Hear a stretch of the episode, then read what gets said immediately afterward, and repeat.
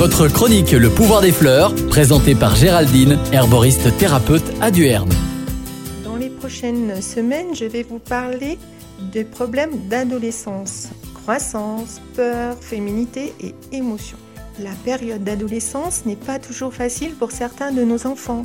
Le corps et l'humeur changent, les garçons muent petit à petit et les filles ont leurs premières règles et avec cela divers symptômes arrivent et compliquent leur vie.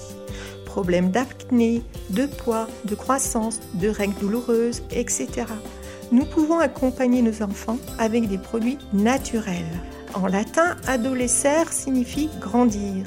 C'est la dernière période de croissance où l'enfant atteint sa taille adulte avec, pour certains, de fortes douleurs de croissance. Voici quelques plantes médicinales. La prêle contient beaucoup de minéraux nécessaires à sa croissance, fer, calcium et silice organique. Ce dernier permet la minéralisation de l'os et participe à la constitution du tissu conjonctif. En synergie, vous pouvez rajouter des feuilles d'ortie en poudre qui compléteront l'action de la prêle en raison d'une cuillère à café par jour dans les plats. L'arpagophytum sera efficace en cure de 3 semaines pour les douleurs vraiment importantes dans les articulations.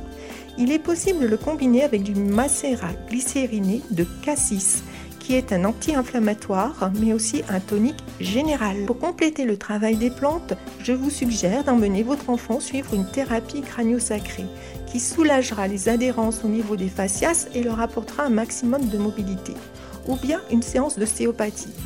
N'oubliez pas qu'une bonne hygiène de vie et une bonne alimentation est importante à cette période. Consultez un naturopathe ou un diététicien pour l'accompagner s'il y a prise de poids et beaucoup d'acné. Merci et à bientôt les amis des plantes.